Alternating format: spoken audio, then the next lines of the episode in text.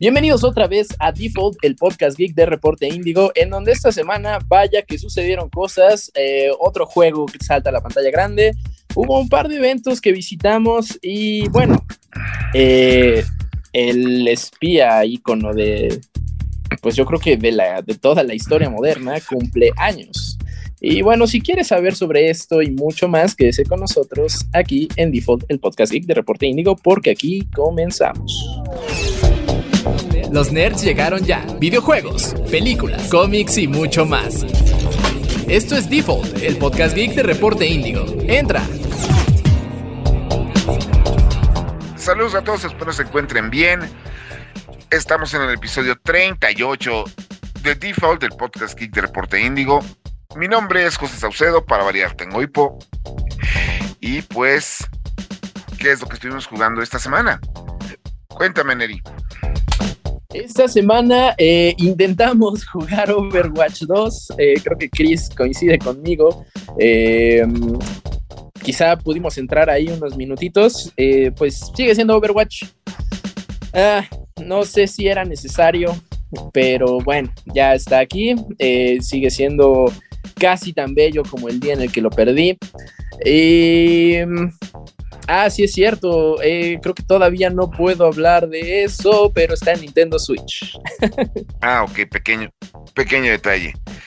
Chris. Yo estuve, yo estuve jugando un juego que es similar a Calabozos y Dragones, que se llama Pathfinder Right of, Wrath of Righteous, sí es el título. También estuve jugando, sí logré entrar un par de veces a Overwatch 2, generalmente en horarios descomunes como las 7 de la mañana o ese tipo de horarios que nadie juega. Ahí fue cuando logré entrar yo para jugarlo. Estuve jugando un poquito de Mario Strikers Battle League y también estuve jugando los básicos como Pokémon Go, entre otros, que bueno, aprovechando las, los eventos especiales que van en Pokémon Go, pues me fue bien en eso. No, me llama la atención como todo el mundo se queja del contenido de Mario Strikers, pero todo el mundo lo sigue jugando. Es que es muy divertido el gameplay, o sea, es un juego que de verdad, si cualquier otra empresa en este sentido, digamos que lo tuviera Epic Games, sería uno de los mejores juegos competitivos en línea. O sea, sí te lo afirmo así por el gameplay solamente. El problema aquí es que pues, es un juego que a Nintendo parece no importarle mucho. Pues mira, para que jueguen, pues es que para que realmente Nintendo le importe un juego, seguramente es porque les es debe de venderles por lo menos unos 30 millones de unidades, que ya ves que ese es el... Llámese Mario Kart 8. Ah, ya ves, ya ves que Nintendo es lo que venden los grandes éxitos de otras compañías para ellos son el cambio que traen en el bolsillo. Entonces, este, pues ahí está. ¿Tú qué estuviste jugando, Iván? Eh, yo estuve jugando un juego eh, del que no puedo revelar información todavía, ya me parezco al, al arroba Sirbits, eh, con, tanto, con tanto misterio. solo diré que de entrada no recomiendo jugarlo cuando después de comer, es lo único que diré. este, pero muy bueno, muy bueno, la verdad. Y volviendo un poquito a Overwatch, o sea, sí no se pudo entrar, qué triste, pero, oigan, estuvieron el día del cierre. Yo lamentablemente se me fue el día del cierre, que de hecho tú y yo lo estuvimos platicando, que fue como emotivo y también la gente dio sus... entraron a jugar, pero al final siento que una vez que entrabas a Overwatch 2 es prácticamente lo mismo, nada más es un, jugador reducido en cada... Nada más que con microtransacciones. No, no, no, pero ¿sabes cuál es el peor crimen de todos que a muchísima gente ya le pasó, incluyéndome y sí estoy bastante molesto? No sé si tú entraste, pero yo entré con la misma cuenta que tenía en, ah, en Blizzard y todo. No me dieron pase de batalla, malditos. No, a mí lo que me pasó fue que resulta que todos mis skins y todo lo que había desbloqueado, mis armas doradas y todo, no están ¿Qué? Sí, este, algunos jugadores reportan que no todo su contenido del Overwatch 1 logró migrar completamente a, al 2. en mi caso revisé nada, nada de lo que tengo. Yo tenía, ¿qué quieres? 15 personajes ya con arma dorada, Adiva tenía prácticamente todas las skins, las de Reaper. Dice Blizzard que está enfocado, este es como prioridad número uno para arreglarlo, porque si no, seguramente los jugadores van a, van a enojarse mucho. Sí, de Y por sí. hablando, de, hablando de microtransacciones, desbloquear todo el contenido de Overwatch 1, porque salió ahí el dato, cuesta, o sea, te costaría aproximadamente 12 mil dólares en sacar todo Ay, el Activision contenido. Blizzard. Sí, no podía faltar, no podía faltar esa mano. Pero bueno, yo mientras mis skins lleguen eventualmente, estoy feliz. Si no llegan de plano, sí. le- no, no voy a, voy a atacar todo lo que me mande Blizzard o juegos porque sí voy a estar muy molesto por eso. Pero si no, Fíjate que a mí bien. me, me sucedió que no me dio el pase de batalla. Se supone que las personas que teníamos Overwatch 1 nos lo iba, el primer pase de batalla iba a ser gratis. como Ah, a mí tampoco me lo dio. A mí tampoco me lo dio. a Fall Guys y yo no tuve nada. Y fue como, ok, gracias, tío Blizzard. No esperaba nada y aún así logran Sí, hablando de eso, a mí tampoco me lo dio ahora que lo pienso, porque sí solo he he estado desbloqueando lo- las cosas gratuitas, no, no lo del pase de batalla. Sí, es, está medio tristón. Y bueno, el, eh, la despedida sí fue muy padre. Yo estuve en el momento justo en el que los desconectaron, que te sacaron de los servidores. Ajá. Eh, hubo, creo que fue eh, lo- los Mariachis. últimos 10 segundos en el que la Ah. comunidad no se portó gacha. Pusieron mariachis con las golondrinas. Gente Ah, se pues- pidió su tequila.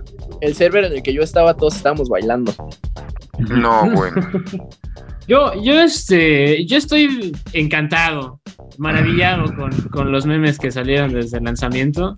Eh, grande es la pantalla de carga que dice eh, Easter Watch con la cola de espera de 47 mil millones de personas. Por ahí no vieron el meme que. Bueno, por ahí pueden visitar nuestro Instagram y hay un meme relacionado a eso que seguro les va a dar risa. Ahí, Sí, hay un reel muy bueno que hizo Chris. ahí, ahí ya había solamente 200 jugadores en la fila, pero para sorpresa de todos, después de esos 200 jugadores, una vez que llegó a cero, regresó a 40 mil. Entonces no, no pude entrar esa vez al juego, pero después sí entré. Entonces sí. Yo vi, yo vi uno de los papás de Timmy Turner cuando están subiendo Ah, las escaleras. sí. Oigan, ¿cuándo empieza el juego? Este es el juego.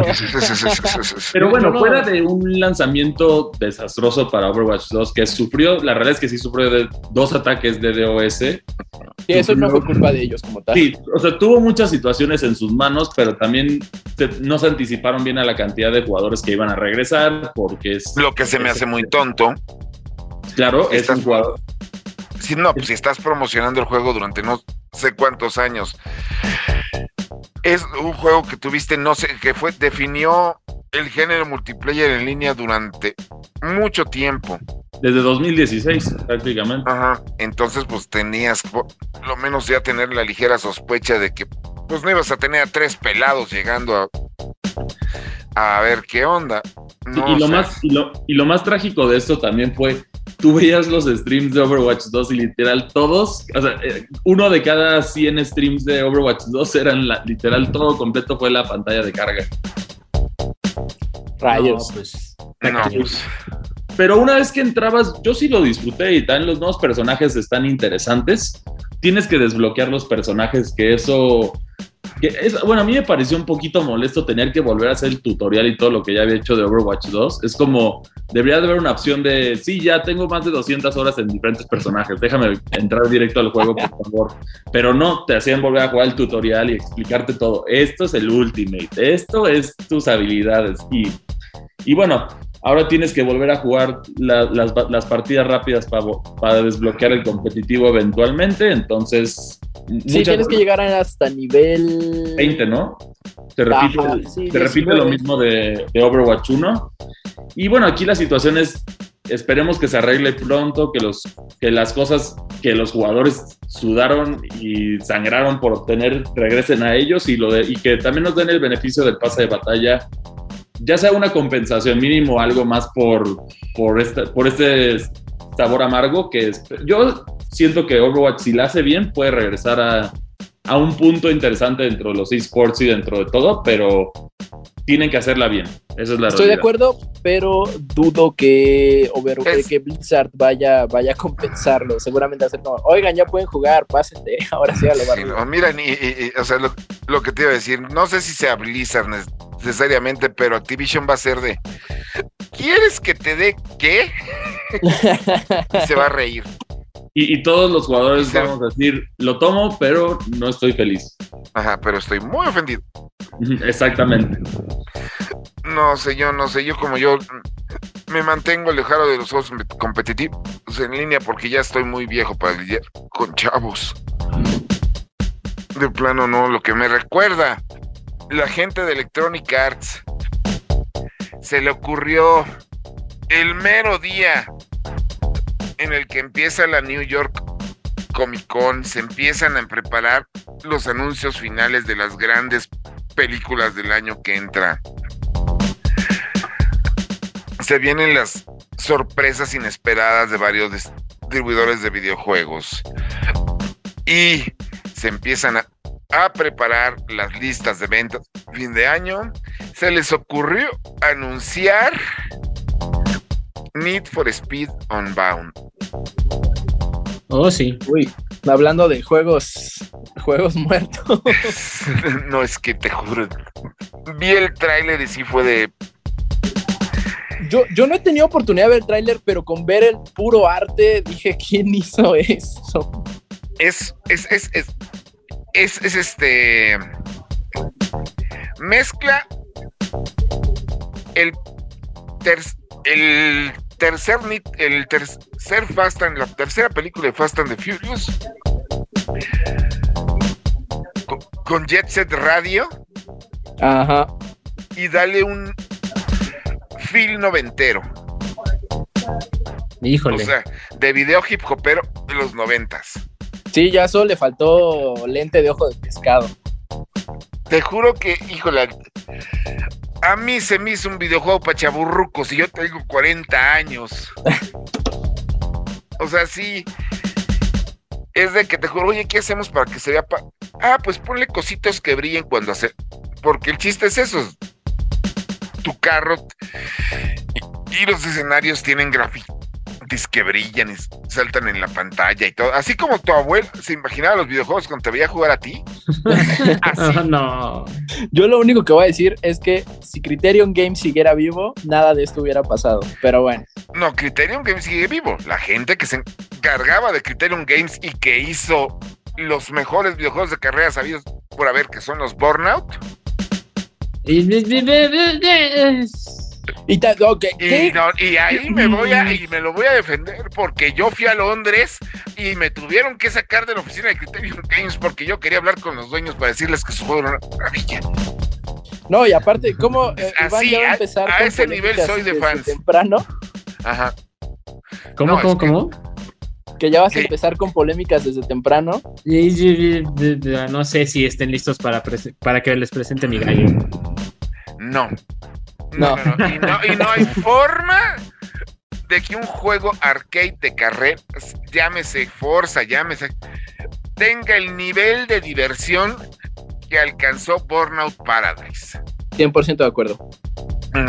Y das más, porque Burnout Paradise, ese juego lo jugó tanto que era un taxista a ese nivel. Pero pues también en sus Sí. buenos años la, la franquicia de Need for Speed tuvo sus joyitas. Ah, no, la, la franquicia por Speed tuvo sus joyas, no te voy a decir que no. Y tuvo desde las clásicas y legendarias como el primer Hot Pursuit hasta los Need for, hasta los Need for Speed Underground que revolucionaron completamente el género. hasta las piezas perfectas que hizo Criterion Games como los últimos dos juegos. Los últimos dos juegos del buen Criterion Games son Need for Speed. Uno de ellos fue el, El remake de Most Wanted. el no, y el, Need- y el remake de Hot Pursuit. Ajá.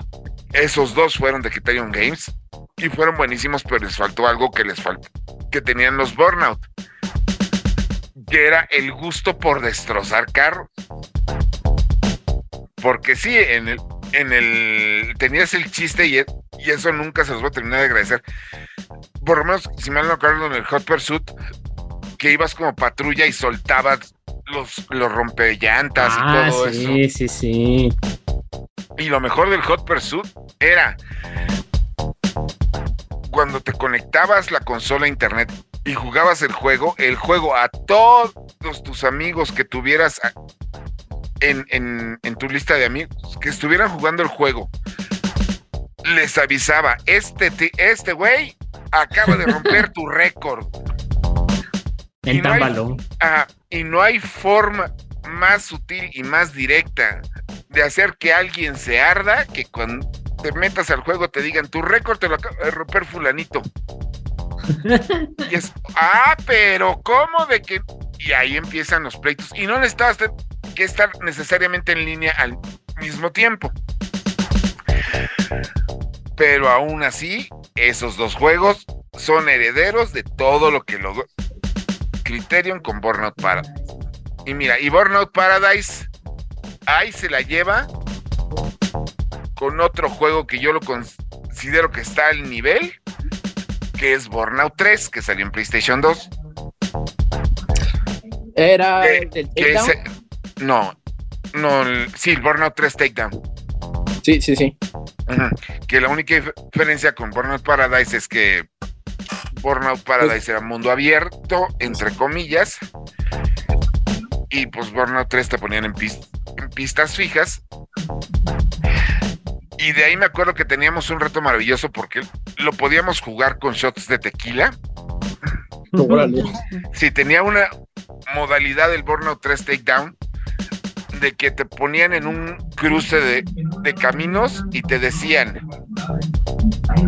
choca tu carro de tal manera que rompas este récord de, Ah, de- sí.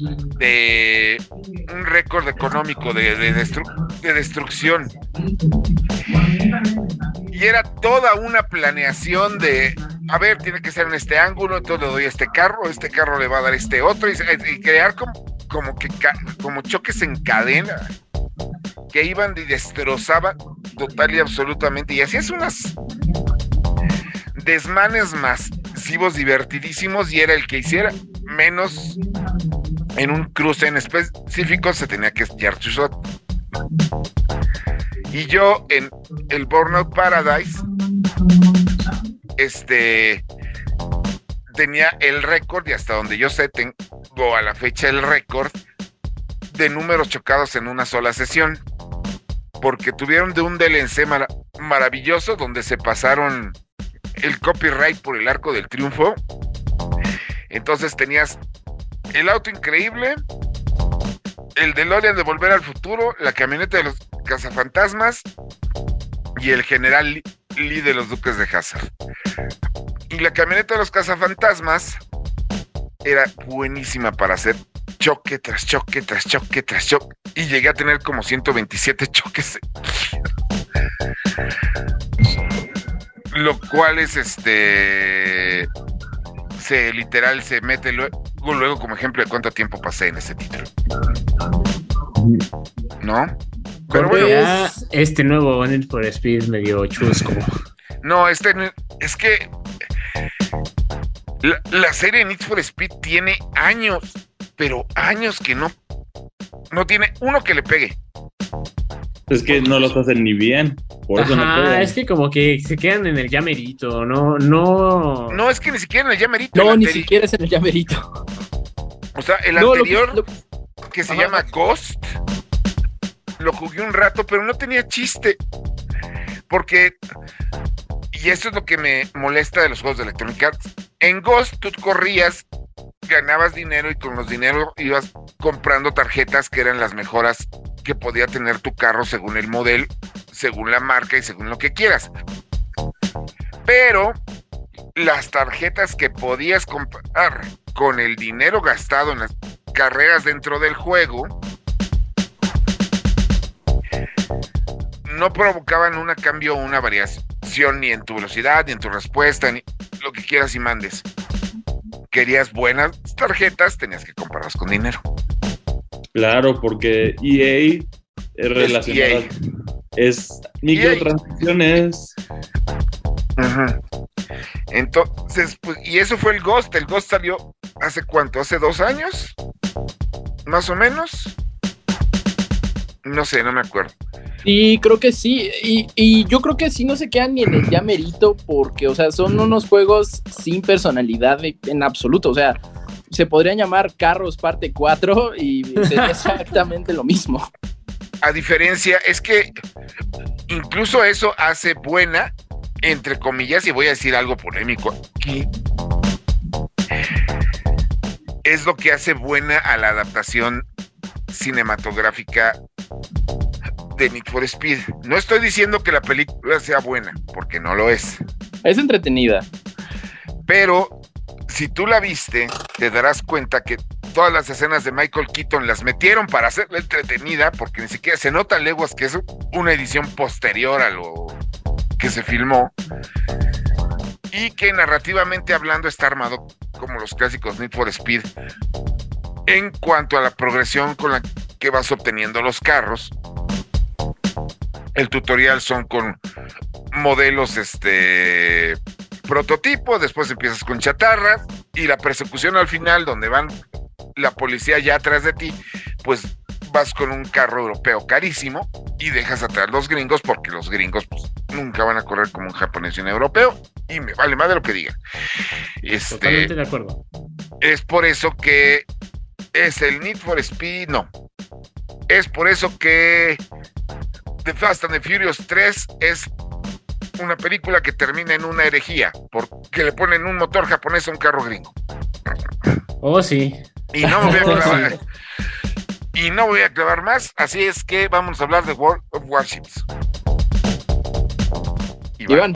Ok, este. pues, eh, Es- que, si no me voy a quedar aquí dos horas. No, no, no. tú- ya mejor habla de tus submarinos, ándale. Me, me- me cambian, eh, exactamente, me cambian los bonitos autos japoneses por este destructores masivos de la Segunda Guerra Mundial. Pero sí, eh, World of Warships, este juego que ya se ha generado una sólida base de, de- de comunidad, eh, pues estrena, estrena nuevo contenido. eh, bueno, en forma de acceso anticipado, ¿no? Pero eso significa que ya la versión final, final, la buena, está a la vuelta de la esquina. Y pues estaba curioso porque cuando estaba eh, redactando la nota me salió la, la frase, pero es muy cierta. O sea, creo que en mucho tiempo nunca había escuchado tan en toda la extensión de la palabra la frase de una mecánica que de verdad revoluciona el gameplay de un juego, en este caso World of Warships. Este, porque, eh, bueno, pues eh, un juego en el que hay diferentes tipos de buques de guerra, se les añaden los submarinos, como bien mencionó usted, señor Saucedo. Y pues la verdad es que sí cambia muchísimo todo, todo en general.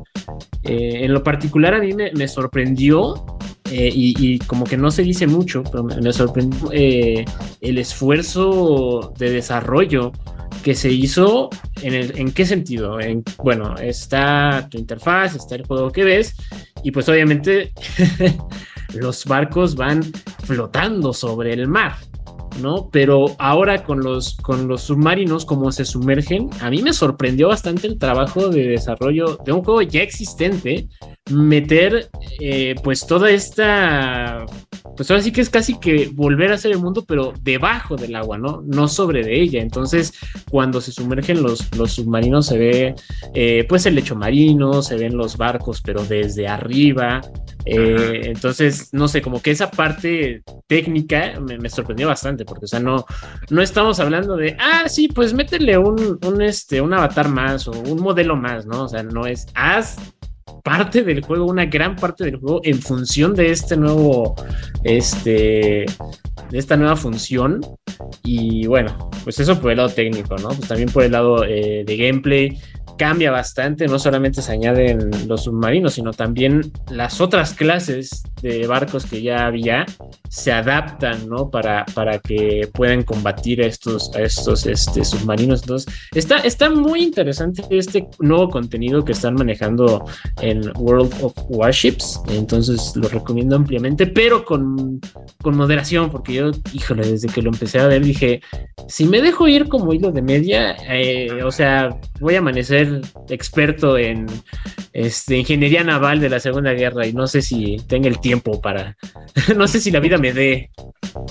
Mira, si con eso vas a dejar League of Legends, adelante. Oh, que pues. pero ¿por qué lo odio? No puedo creer que estoy diciendo esto, pero ¿por qué lo odio? ya bañese, muchacho. Me voy a bañar bueno, sí me baño de- de- para empezar, ¿no? Pero tu comentario lo tomaré en cuenta cuando puedas jugar Overwatch 2. ¿Cómo te atreves? Ya. Es- ese fue un golpe bajo. No, eh, eh, No eh, metas Overwatch en esto. Sí, hablando de. Sí, no, bueno. Hablando de golpes bajos, el lunes el señor Marcos Neri tuvo el gusto de juntarse con otros apasionados del medio e irse a un evento en el cual estuvo presente Dwayne The Rock Johnson. Así es, este lunes eh, fuimos citados a las 5 de la tarde, eh, pero el evento no comenzó como hasta las ocho y media. Eh, en general, bien, digo, vino eh, pues todo el elenco de Black Adam. Bueno, no, no, no todo, pero sí gran parte. eh, pues, al menos los personajes principales sí estaban aquí. Y eh, es curioso porque México fue su primera parada eh, de este tour de medios, ah, pues sí, a nivel global. Ah, la verdad es que fue un fan event, híjole, no, también no sé yo qué esperaba. eh, es el primer eh, evento de este tipo al que asisto, pero siento que no, así como que digas muy fan, pues no, vea. Pero oh, eh, dentro de, lo interesante, pues es que La Roca y todo, todos los actores contestaron preguntas respecto a la película. Eh, mostraron ahí un tráiler extendido que yo creo que ya debe andar circulando en redes sociales oficiales. Y, híjole, La Roca cargó un bebé. Ah, Si no tienes tu foto de la roca cargándote a ti, no cuenta. Ah, No, es que ya está el colmo. O sea, estaban antes, o sea, le aventaron no solo un doctor Simi, sino que también le aventaron, le aventaron un bebé. ¿no? Curiosamente, primero fue el bebé. Ya para qué, a ver, el, el doctor Simi ya déjenselo a los músicos, ya para qué, ahora todos se los vamos a aventar. Exactamente, ese- esa era mi, mi cuestión. es la que la campaña, foto. yo no sé cómo ha sido, pero ahorita es la mejor campaña de publicidad que se ha hecho en México desde las, desde, desde el, te hace falta ver más box. Y, y yo creo que ni siquiera fue planeada, ¿no? Que es lo más chido. O sea, solo un día de pronto todo el mundo estaba abarrotando farmacias similares para comprarles un peluche.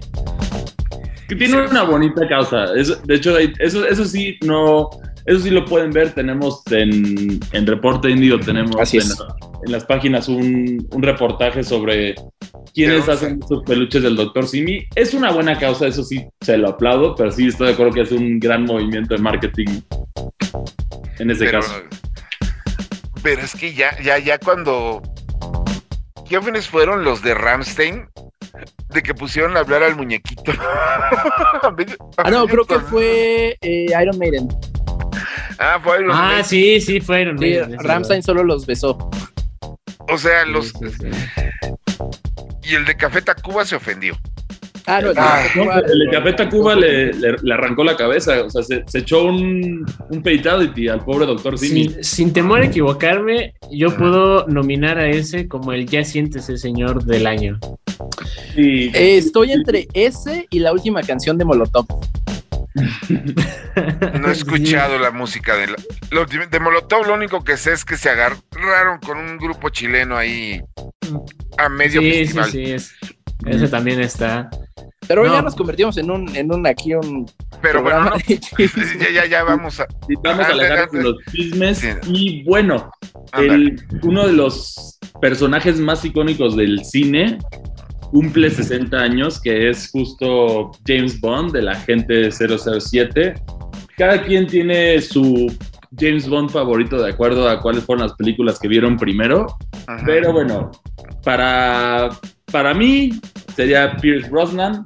Ahí cada quien tenga su opinión de Sean Connery o cualquier otro actor que hemos visto.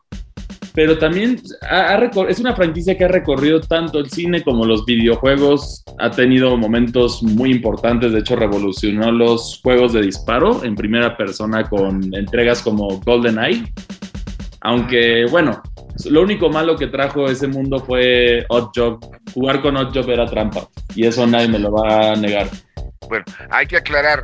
es, son los 60 años de James Bond en cine, porque el personaje en las novelas nació en 1953, si mal no recuerdo, pero además coincidió, y esto no se me hizo muy, muy gracioso, con los 40 años de James Bond en el mundo de los videojuegos, porque también es en el, el primer videojuego de James Bond desde el 80, es del 82. Es una aventura de texto horrible. Así, o sea, son de esas cosas que dices, ¿con esto se divertían hace 40 años? Y los que eran de opción múltiple, así de un espía ruso se te acerca, tú le disparas. No, no, no, de. Sí, no, no, es que no era opción múltiple. Tenías que decirle. Eh, se te aparece el párrafo de se te, se te aparece una, una persona que está viendo no sé qué. ¿Qué haces? Y pues ahí contestas un texto muy básico y a ver si de ahí le agarra el juego y le sigue. Pero ni siquiera tenía gráficos, era puro texto y el juego se llamaba Agitado No Revuelto. ¿No? En cambio, pues ya, el último juego, ¿cuál fue? viene el, ah, remaster de, de GoldenEye. No, viene el remaster. va a salir, sí, no va a salir. Pero, pero creo que el lanzamiento fue uno que le hicieron a, a Casino Royale, ¿no? No, el último juego que salió de James Bond es una porquería que se llama 007 Leyendas del 007 o 007 Legends, que fue una porquería que no me acuerdo quién le hizo a Activision cuando ellos tenían la licencia, que era como revivir los grandes momentos de, de varias películas del 007, pero con Daniel Craig. Okay. Era malo, absurdo, no tenía sentido muchas cosas estaba horrible. De hecho, aunque no lo crean, los mejores juegos de James Bond ocurrieron cuando la licencia la, la tenía Electronic Arts. Es ahí cuando llegaron El Mundo No Basta y El Mañana Nunca Muere para PlayStation 1. El, dos maravillas que salieron para GameCube, que eran el Agente Bajo Fuego y Nightfire. Y además la última aparición de Pierce Brosnan como James Bond, que fue en un videojuego que se llamaba Todo o Nada, Everything or Nothing. Ya después de eso le pasó todo a Activision, que Activision, cuando sacó el de Quantum of Solace, tenía la gran ventaja de que el tema musical lo hizo una actriz europea que se llama Kerly y que era por mucho mejor que el tema musical que hicieron Alicia Keys y el Way de White Stripes que ese tema que hicieron para Quantum of Solas era terrible. Y. Ay, el Double Legends. Ah, y el remake de GoldenEye, pero con Daniel Craig en lugar de Pierce Brosnan. No sé si ustedes llegaron a ver ese. No. No. Bueno, pues existe un remake de GoldenEye que salió para Wii, para Play 3 y Xbox 360 donde se supone modernizan el juego de, de, Nintendo 64 en una versión con Daniel Craig. Ya se imaginarán el, el coraje que hiciste. El desastre que fue. Pero bueno, pues las películas, esto va a sonar anuncio, pero les aviso, no lo es. Ya están todas en Amazon Prime si quieren verlas. Pero en Amazon Prime también está un documental muy bueno que se llama Los Sonidos del 007, que es un documental que recorre todo lo que fue el desarrollo musical de James Bond, tanto en las bandas sonoras, con la participación de David Arnold, de Thomas Newman, de John Barry, de muchos este, compositores famosos, pero también de los temas musicales. Y miren que los artistas que le han hecho canciones a Bond, tanto los que sí las sacaron en las películas como los que se quedaron en el llamerito, han ido desde desde, Gar, desde Garbage, este Billy Eilish, Paul McCartney, no, Radiohead se quedó con la que iban a hacer para Spectre. Este. me, me gustó más que la de Adele, la verdad. No. Para No. Spectre la hizo. Ay, la canción de Spectre se llama Writings on the Wall. Esa la hizo este Sam. Sam Ah, Smith. Sam Smith. Sí, es cierto. Sí, no, es que esa es horrible. No sé, y, y le dieron unos que esa canción, no sé por qué. No, a mí sí pero- gusta, a mí sí me gusta esa canción. Mm. Pero también han estado Adele y está Shirley Bassey y Paul. McCartney. Madonna. Lo Yo- mejor del tema musical de Madonna es la ofendida que se metió Elton John cuando le dijeron que no, su tema no quedó, le a usar, usar el de Madonna y el otro güey se ofendió. Sí. Y bueno, también, si quieren saber cuáles son nuestras opiniones de los mejores juegos de James Bond, pueden visitar nuestro canal de YouTube que es arroba indiogeekmx y ahí van a encontrar también un, un top 5 de nuestras mejores opiniones de juegos de James Bond. Y ya por último, por ahí una voz etérea en el espacio de este podcast me dice que 007 Legends salió en 2012 y Project 007 está en desarrollo. Está en desarrollo Project 007, es- está siendo desarrollado por EOE Games, que son los que crearon y revivieron la, la serie de Hitman, Y qué chido lo hicieron, por cierto. que es una gran serie y se la recomiendo ampliamente, sobre todo si les gusta la teoría del caos, este, de cómo puedes hacer que una cosita sea grande, grande, grande, grande, grande, grande, y pues saber qué van a lograr. Project W007 dicen que esto es un rumor y no está confirmado, pero dicen que el siguiente James Bond va a hacer su debut en el juego, no en la Ah, película. caray. Pero difícil. Yo también la veo difícil. Yo los. El siguiente James Bond que va a seguir a Daniel Craig. Muchos actores los están peleando. Muchos los están aventando pues, ahí al este. al ruedo a ver si les cae. Pero pues hasta donde yo sé, o por lo menos me ha tocado a mí, solo hay dos actores a los que han bateado. Al primero le dijeron, no, mano, ya vamos a tomar otro camino. Tom. Holland, dime que es uno de esos, por favor. No, el. Ah, sí. El primero es un actorazo que se llama Clive Owen, que quería ser James Bond a tal grado que aceptó hacer un cameo en una de las películas de la Pantera Rosa Steve Martin, nada más para demostrar que podía verse bien como James Bond en pantalla. No, No, no, no, se ve bastante bien. Pero se veía bastante bien para un James Bond en todo el tipo de películas tipo Pierce Brosnan, tipo Timothy Dalton, de ese tipo, que eran como que entre comedia y acción y todo, que no eran como las de Daniel Craig, que eran acción 100% más seria, o bueno, más seria. más, más seria y más épica. Y el otro es que Tom Holland lleva diciendo que quiere hacer una versión juvenil de James Bond y los productores no se rieron en su cara, pues porque no lo tenían enfrente, pero este, Yo, yo no, le dijeron que no. no me molestaría ver una versión femenina de James Bond. No, eso sería padre. Estaría interesante. Puede ser una 007 como le hicieron en la última James Bond, pero James Bond tiene que ser James Bond. Puedes elegir un actor de otra etnia, eso sí no hay problema. Tienes a Idris Elba, que podría ser un buen James Bond, a mi parecer.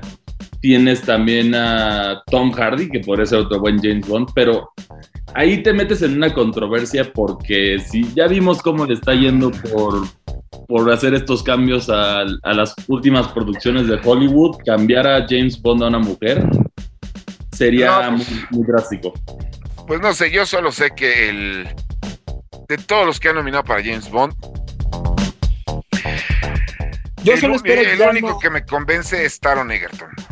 Eh, Tom. Hiddleston, creo que no, lo, no se ve tan mal Tom Hiddleston, pero por favor no metan a Tom Holland. Estoy harto de ver a Tom Holland en todos Sí, ya, lados. ya, ya nos arruinó Uncharted, déjenos mínimo James Bond. Y Uncharted vas a tener secuela en dos años. Y con Mark Wahlberg y Tom Holland. Y ahí, ahí voy a voy a verme acá muy eh, arroba Dank Berserker, Pero fíjate que a mí Uncharted no me disgustó tanto como creí que me iba a disgustar. O sea, no, no la amé, pero fue como de, ah, bueno, ok, para alguien que no ha jugado el juego esto le puede gustar. Eh, Nathan Drake es demasiado joven, pero ok, lo que sí me disgustó fue Soli. Es como, ok, ese no es Soli. Ese definitivamente no es Soli, pero ok. Pues no sé, yo lo único que lo que realmente me gustó de, de Uncharted es cuando se pone las pistolas y suena el tema musical del juego. Y es lo único que le relacioné con un- Uncharted. Pero esperemos que para la secuela sea de Spider-Man o de Uncharted, Tom Holland ya haya terminado sus clases de actuación. Lo que nos Por lle- favor. Su curso intensivo. lo que nos lleva a lo siguiente, que dado el director, estoy seguro que, que Neri ya la vio. Y si no, Neri, no lo hagas. Yo sé que puedes ser fan de Rob Zombie, pero neto, no veas su versión de la familia Monster. Es que, es que Rob Zombie en música es muy, o sea, como, como cinematógrafo es un excelente músico. O sea, odio, por favor, quítenle, quítenle a, a Rob Zombie las cámaras. ya. Pero es que yo no, yo no entiendo. Haces el remake de, de Halloween, haces el la casa de los mil de los mil cuerpos, no sé si es The House of a Thousand Corpses. ¿Por qué le das el remake de la familia Monster? Y luego él decide, no, no voy a hacer un remake, voy a hacer una precuela. Y Lily Monster va a ser mi esposa. Ay. Ay, o sea, el término cringe, que es un término como que es como pena ajena en inglés, pero un poquito más acentuado. Esa película ese es el, ejem- el ejemplo perfecto. No, y aparte, ah, ¿cómo, cómo- cómo le llaman? En el mundo de los fanfictions existe ese término que se llama self-insert, ¿no? Ajá. Pero Que no yo sé. creo que él lo llevó un él lo llevó hacia un terreno muy, muy serio. Sí, no, pero ya, o sea,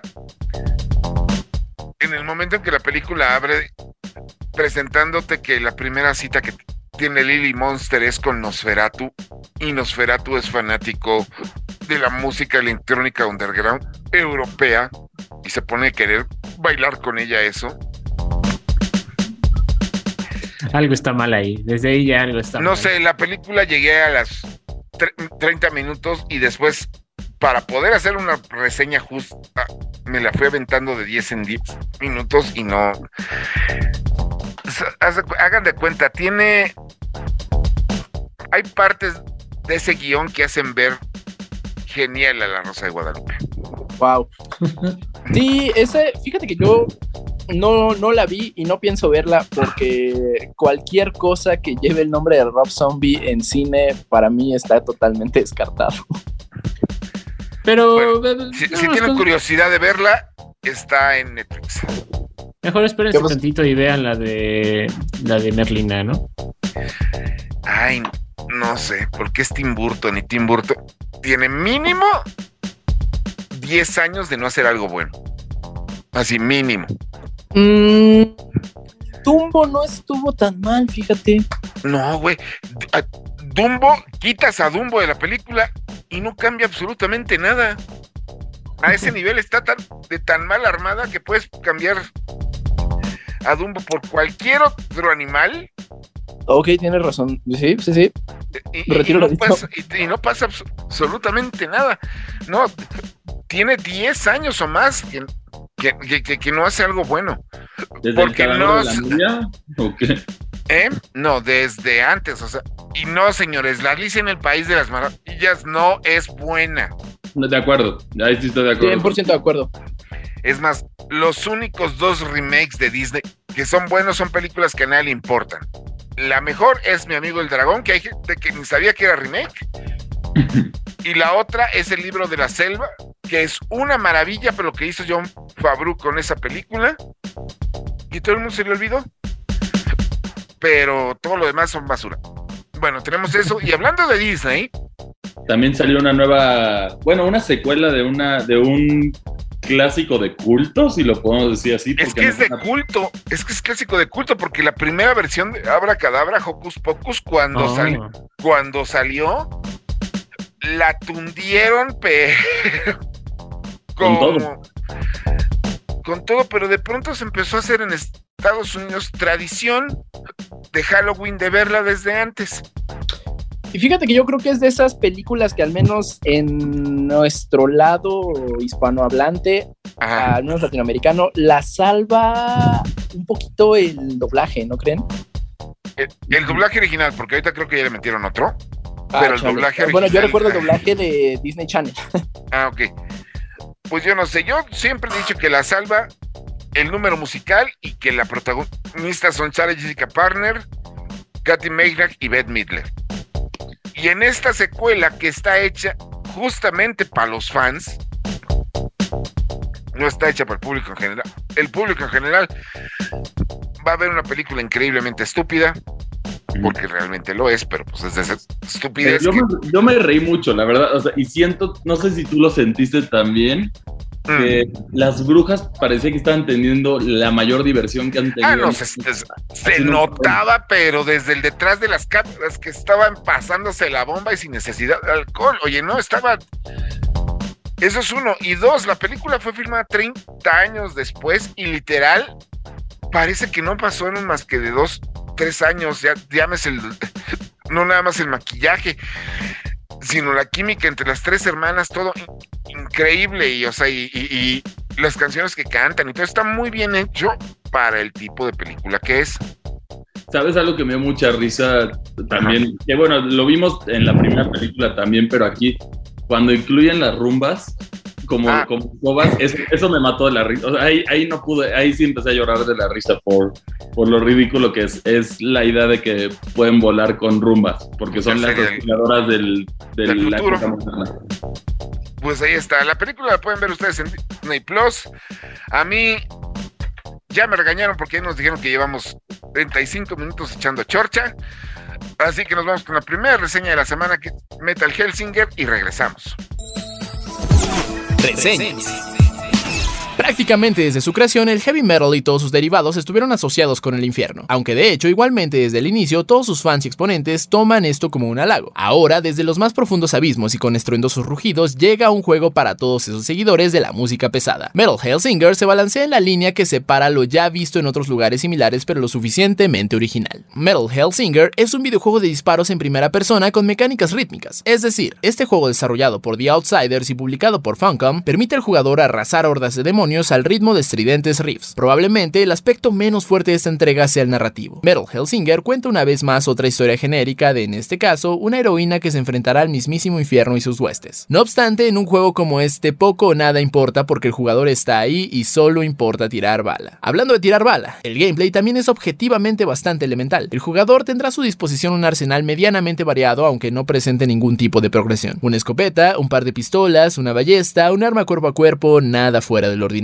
Además de un salto doble y un esquive, no hay realmente más mecánicas. Eso sí, a veces menos es más y todo lo disponible para el jugador está bien pulido. En la sesión de prueba del juego no hubo ningún tipo de caída de frames, bugs o glitches. Además, lo verdaderamente importante, el sistema de sincronización de botones con la música está a la perfección. Ahora sí, toca hablar de los principales atractivos de Metal Hellsinger. Por un lado, el título acierta sorprendentemente bien en su apartado visual. El estilo estético de un juego con temáticas de heavy metal evidentemente iba a ser infernal. No obstante, este juego consigue de otros memorables títulos del género, como por ejemplo la saga Doom. Incluso recuerda más al memorable Brutal Legend. Cada nivel del juego es una diferente interpretación del infierno. De hecho, cada uno es literalmente un infierno diferente. Algunos son páramos fríos, otros tienen estructuras eclesiásticas y por supuesto no podía faltar la clásica llama eterna. También entre niveles hay unas ilustraciones para apreciar de otra manera el arte del juego y complementan bastante bien a la reducida narrativa. Finalmente es el turno de lo mejor de Metal Hellsinger, su apartado musical. Para un juego como este, la música es un factor primordial y muy determinante de su calidad. Afortunadamente, el título cumple y con creces. Seguramente los desarrolladores responsables son fervientes entusiastas del metal y todos sus subgéneros, porque para este juego se convocaron invitados de primera. La música es completamente original y cuenta con las voces de grandes exponentes del género. Tatiana Smailuk de Ginger, Matt Heffy de Trivium, Alicia White Gloss de Ark Enemy y el mismísimo Serge Tankian de System of a Down. Cada nivel está interpretado por un artista diferente y las melodías son irresistibles para cualquier fan de esta música, quienes no podrán evitar menear la cabeza en cada sesión de juego. Otro gran y discreto acierto que vale la pena mencionar es el apartado de licencias y de derechos de autor del juego. Como el título cuenta con temas totalmente originales, los desarrolladores se encargaron de tomar todas las medidas legales posibles para liberar a los creadores de contenido de derechos de autor. Cualquiera podrá realizar transmisiones de Metal Hellsinger a todo volumen para disfrutar en compañía de sus audiencias sin problemas. Por otro lado, el título le abre la puerta a la comunidad de modders. Los desarrolladores también volvieron al juego muy amistoso y compatible con los mods. Esta cualidad seguro ampliará la vida del juego. Básicamente se le puede añadir a la versión de PC del juego cualquier tipo de música. Con esto las posibilidades son infinitas. ¿Qué tal arrasar hordas infernales al ritmo del K-pop, reggaetón o incluso unas cumbias?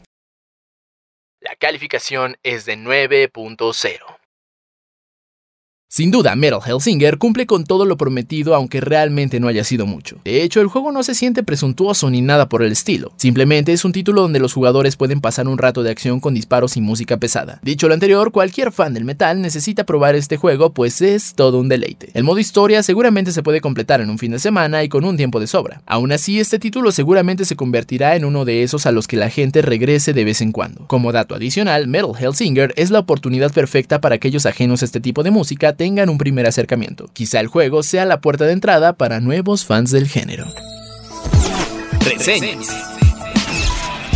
¿Me equivoqué en el conteo? Sí, me equivoqué en el conteo. Bueno, ni modo, aquí empezamos. O sea, señores, señoras, señoritas, caballeros, damas, todos los que queden en medio, por fuera o enfrente, pues Nintendo ya cumplió. Y el pasado 6 de octubre, en la víspera de la Comic Con de Nueva York, Nintendo sacó su Nintendo Direct dedicado a la película de Super Mario Bros. La cual está siendo animada por Illumination, que son la gente detrás de los maravillosos Minions, y va a ser distribuida por Universal. ¿Y sale cuándo? Sale el 7 de abril de 2023. Bueno, pues entonces ya tenemos ahí el chisme. ¿Cómo vieron el tráiler? Que no es tráiler, yo digo más bien que son es como que teaser, ¿no? Pues incluso hasta parecería como una, bueno, traspolado al mundo de los videojuegos como una tech demo, ¿no? O sea, nada más vimos ahí movimientos muy interesantes, pero a mí la historia no me quedó muy clara. Pues yo, bueno, es una película de es una película de Mario. La historia qué va a ser?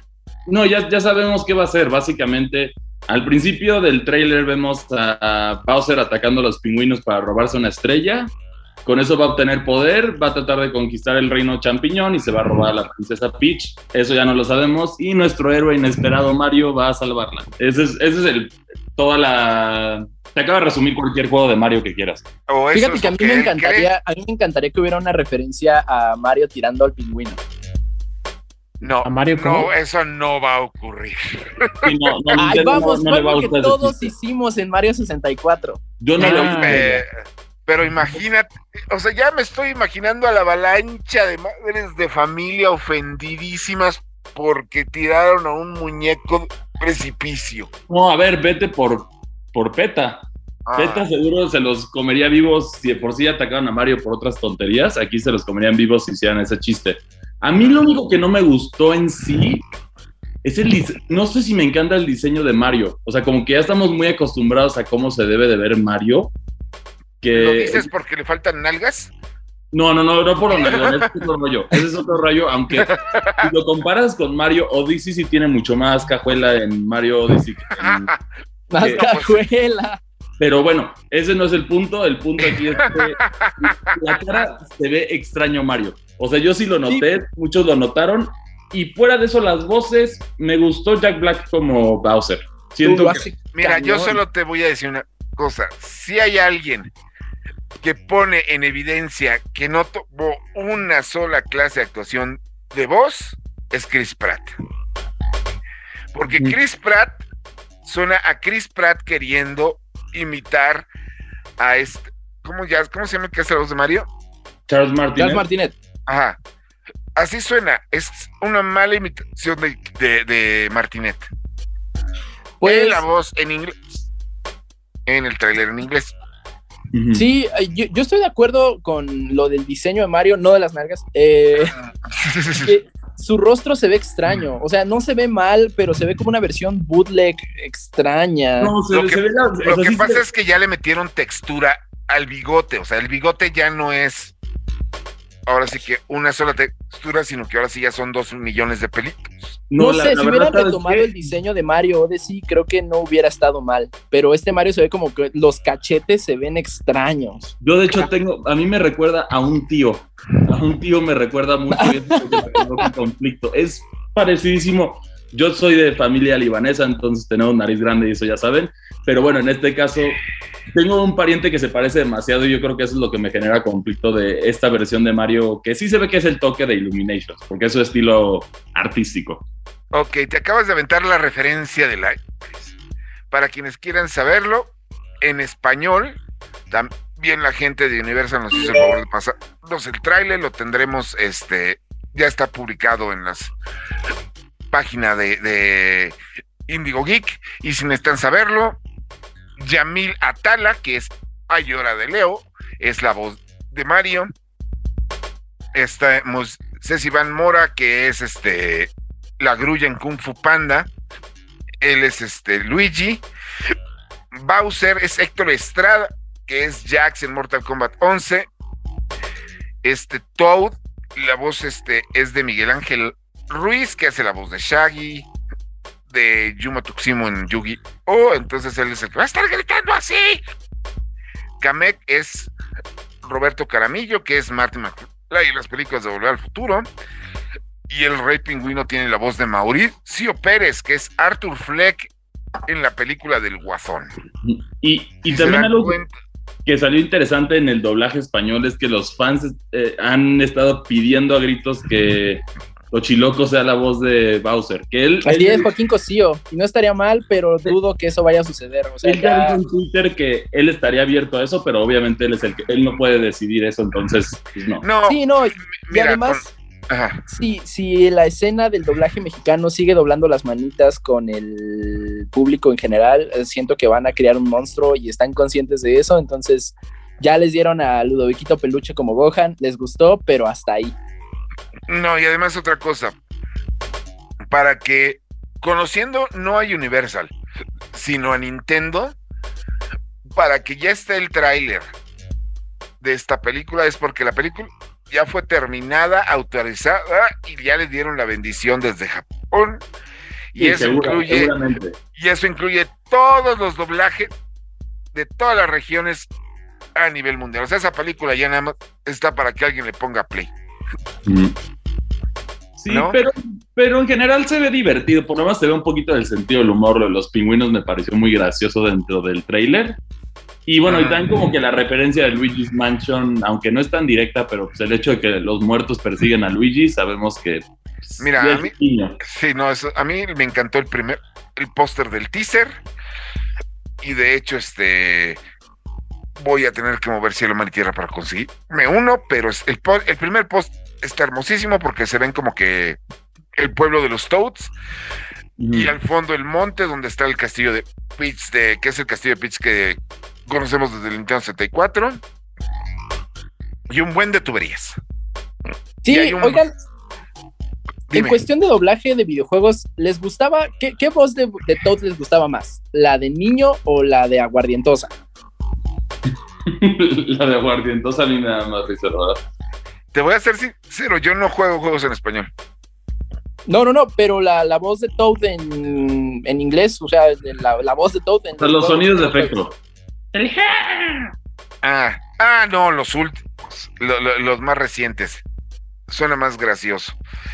Y ustedes que nos están escuchando, terminando este podcast, váyanse a YouTube y pongan, busquen el video. Toad canta, canta Chandelier. La Ay, canción. no, ya sé qué canal habla, no. Pero bueno, ese no fue el último estreno, el único estreno que tuvo Nintendo esta semana. También tuvimos pues algo de Pokémon, pero ya desde la última revelación Pokémon yo ya no voy a tocar el tema, así que te lo dejo, Chris.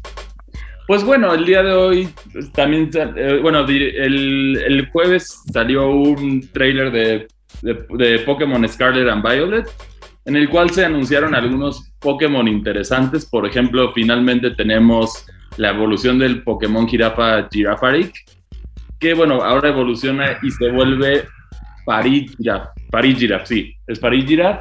nos enseñaron más detalles del juego, también incluyendo del gameplay, el fenómeno de la terracristalización, que básicamente como funciona es que tu Pokémon se cambia a un tipo específico que va a ser muy interesante para los jugadores competitivos. Y también explicaron sobre lo del mundo abierto que no solamente va a ser la misión de volverte el campeón Pokémon, que es la ruta que todos conocemos, también tienes por otra parte la de encontrar los legendarios, tienes también de derrotar al, a los equipos malos, que en este caso simplemente son estudiantes rebeldes, porque ya como que los han, los han hecho más familiares, digamos, a los villanos de los juegos de Pokémon. Ya pasamos de, de una mafia italiana a ecoterroristas, ahora ya estamos en estudiantes rebeldes. Iba a Pero ser hay- una referencia con una situación en este en América Latina, pero me la voy a borrar.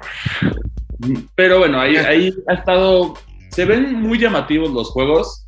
Y también algo que también vale la pena destacar es que se reduce este el tema de grinding, que para muchos jugadores era molesto.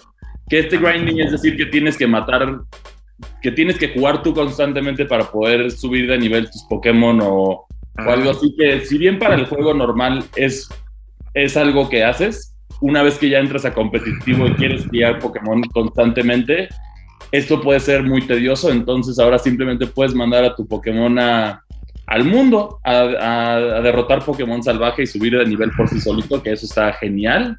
Parece que lo están haciendo más accesible para todos los jugadores y sale el 18 de noviembre. Ok, sigue Y- sin interesarme. No, a mí tampoco. no, Y por otra parte también se anunció finalmente, por ahí recordamos que yo reclamé mucho de que los eventos de Pokémon no llegan a México, pues ahora Ajá. resulta que sin, no hubo anuncio oficial, de hecho hasta acabo de ver en las redes sociales de, de Game, de Game Planet más Game, ajá.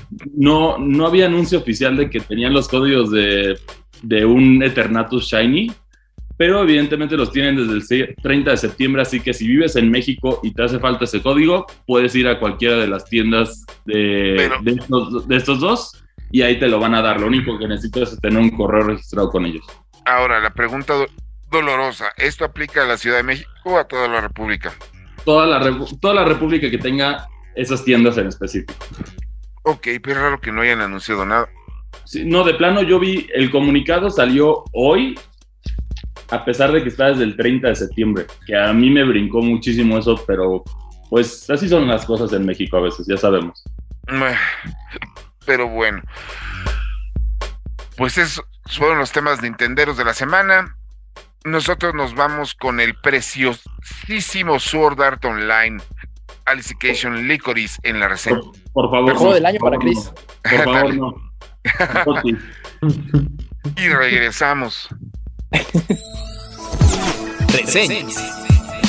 Los juegos basados en anime generalmente se enfocan en uno de los siguientes puntos. Una recreación de la franquicia que los inspira o busca hacer algo fresco dentro del universo de la serie a la que pertenecen. Cuando se enfocan en uno de los dos, los resultados suelen ser decentes en el peor de los escenarios. Lamentablemente, este no es el caso de Sword Art Online Alicization Licorice. El juego trata de combinar ambos aspectos dentro de un paquete y el resultado no es el mejor. Para aquellos que no saben sobre Sword Art Online, la franquicia consiste en lo siguiente. La serie está ambientada en el año 2022, donde la realidad virtual ha progresado mucho. Kirito es uno de los primeros que tienen en su poder un nuevo juego de rol masivo llamado Sword Art Online. Se recomienda haber leído el manga o visto el anime, pero no es necesario. Cuando comienzas el juego, este tiene una opción para comenzar sin tanta exposición, para aquellos que no han visto el anime o leído el manga. Esto me pareció bueno ya que lo convierte en un juego más accesible para todos. El problema surge cuando te das cuenta que sin importar tu elección, el juego te va a exponer demasiado mediante burbujas de texto y o escenas. Al principio durante el tutorial pensé, está bien, es solo el tutorial. Seguramente en cuanto más avances se reducirá la cantidad de exposición. Y vaya que estaba equivocado. Existe la burla con cientos de juegos que tienen una gran cantidad de escenas que se les dice de manera cariñosa pelijuegos, pero este título de Sword Art Online lo lleva a un extremo. Básicamente las misiones consisten en matar a X monstruo después de una caminata de 20 minutos, y en cuanto acabas o entre la misión recibirás exposición en mayor cantidad de lo que juegues. Lo peor de esto es que llegas a cierto punto donde es prácticamente un maratón de escenas seguidas por peleas contra jefes y luego hay más escenas. No puedes guardar entre estos lapsos, por lo que si pierdes perderás horas de progreso. Así de mal está la situación. Los visuales dentro del juego son bastante inconsistentes. Para empezar, en las cinemáticas se ve bastante, pero una vez que ves el mundo o incluso ciertos enemigos, te darás cuenta de que los visuales dejan mucho que desear. Hay zonas en las que el juego se ve mejor y en otras peor, pero en lo general la experiencia visual deja mucho que desear. El combate dentro de este juego es una espada de doble filo. Para empezar, tienes ideas de combos interesantes y la habilidad de comandar a otras unidades. Eso está bien. El problema es que el juego se tarda demasiado en explicarte todo. Aproximadamente después de 10 horas habrás terminado con todos los tutoriales relacionados al combate. Esto es demasiado tiempo, y para hacer las cosas peor, las inteligencias artificiales son prácticamente inútiles, y a menos de que les des comandos, no te van a servir de mucho. Por otra parte, los combates son vistosos y se pueden ver un reto interesante, pero ¿de verdad vale la pena dominarlo cuando pasarás la mayor parte del tiempo entre escenas? Cosas que deberían de estar desde el principio, como la personalización, no aparecen hasta dentro de 20 horas del juego, pero aún cuando personalizas al personaje que reemplaza a Kirito, por alguna extraña razón Kirito tomará su lugar durante las escenas. En conclusión, es demasiado tiempo invertido para poder disfrutar los aspectos divertidos del juego, y esto va a provocar que la mayoría se desesperen antes de llegar a ese punto.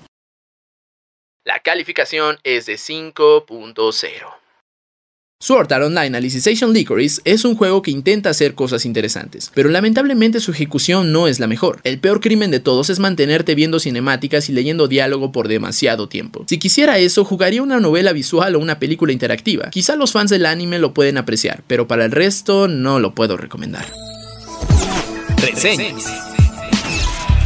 Pues para que se alegre nuestro querido César, ya pasamos más de la hora de grabación del programa, pero pues es que el chisme está muy bueno.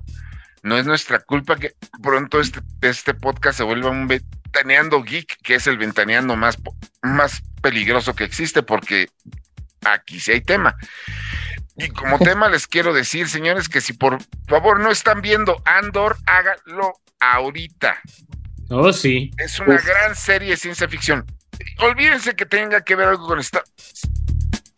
Qué bien hecha está. E igual forma, si ya están escuchando esto el mero día de su lanzamiento, que es el 8 de octubre, o para adelante, ya pueden ver en Disney Plus una maravilla que se llama Soy un hombre lobo o Werewolf by Night con este Gael García Bernal, que es la producción de Halloween de Marvel de este año y wow. O sea, realmente wow. O sea, tienen que ver eso. Neri.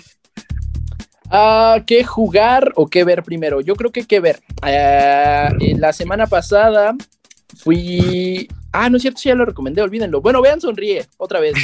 Pero también, pero si, si ya vieron Sonríe y quieren seguir con el cine de terror de esta temporada, vean Muerte, Muerte, Muerte. Qué peliculaza. O sea, el, el final es híjole, el final, el final bien podría ser un episodio de Black Mirror. O sea, wow, wow, wow, wow, wow. Es, eh, me dio muchísima. No, no, no voy a decir qué, qué me provocó ese, ese final. Este, véanla. Eh, si son centennials, probablemente se vayan a sentir aludidos. Si son millennials, se van a reír un poquito de los centennials. Eh, y si somos boomers. Y si son boomers, eh, pues se van a preocupar de la cantidad de drogas que se consumen en esa pero en esa producción.